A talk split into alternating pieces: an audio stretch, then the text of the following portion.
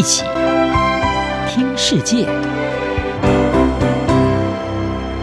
欢迎来到一起听世界，请听一下中央广播电台的国际专题报道。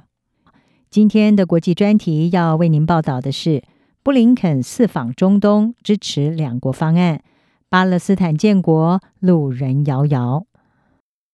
以色列和哈马斯之间的战争从去年十月七日开打至今，美国国务卿布林肯展开了他的第四度中东行，奔赴约旦、沙乌地阿拉伯等国，并且前往以色列和约旦河西岸与以巴领袖进行会谈，商议加萨的局势，避免冲突在中东地区扩大。布林肯这一次出访，另外一项备受关注的重点是。试图要制定解决数十年来以巴冲突的长期方案，作为结束这一次加萨战争的一部分。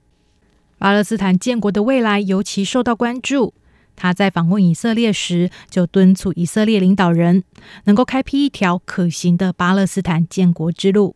接着，他在约旦河西岸会晤巴勒斯坦自治政府主席阿巴斯时说。美国支持建立一个巴勒斯坦国要有实际步骤。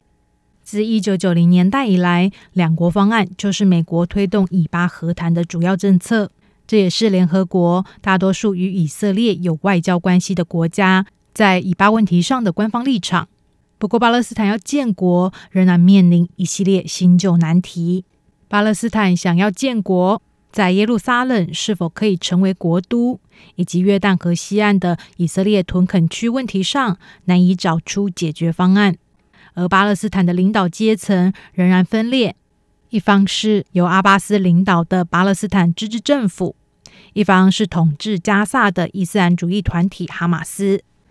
在约旦河西岸，许多当地的巴勒斯坦人从加萨战争爆发以来，已经多次上街。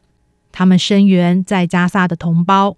抗议以色列猛轰加萨，形同对当地人民实施种族灭绝。这次西岸的巴勒斯坦人也上街抗议布林肯来访，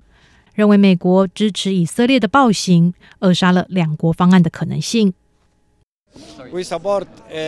我们支持并且相信两国解决方案仍然存在，但是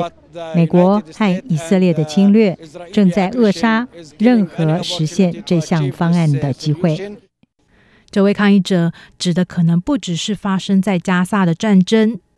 事实上，在以色列一面进攻加萨之际，原本不属于战争范围的约旦河西岸紧张情势也急剧升高。当地的巴勒斯坦人面临到更加艰巨的处境，包括以色列军队加强对西岸人民的行动管制，以及在当地的以色列屯垦者持续扩大屯垦范围。一名西岸的巴勒斯坦农夫表示，情势在十月七号后变得更加困难。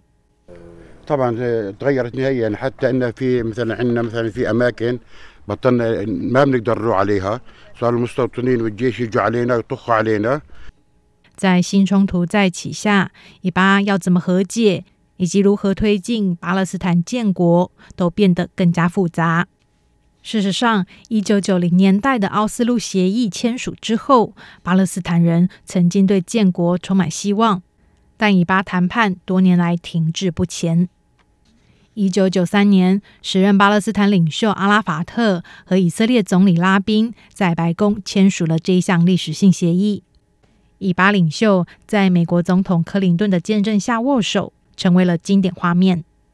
不过，奥斯陆协议打造者之一、前挪威外交部国务秘书艾基兰，在这一次加萨冲突爆发后表示，当年的这一项协议如今已死。他认为，现在要有另外一份协议来取代奥斯陆协议，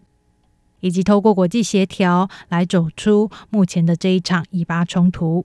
因为以色列和哈马斯之间毫无信任可言，不可能仰赖两方单独谈判这一片土地的未来。确实，深层的危机可以让冻结的和平谈判解冻。我认为很清楚的，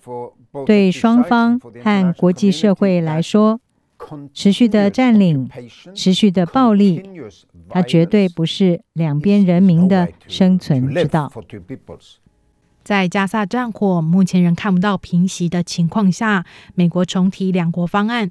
这项承诺是否再次沦为一项空口支持，还是能为以巴开启另外一次的历史和解契机，将持续受到关注。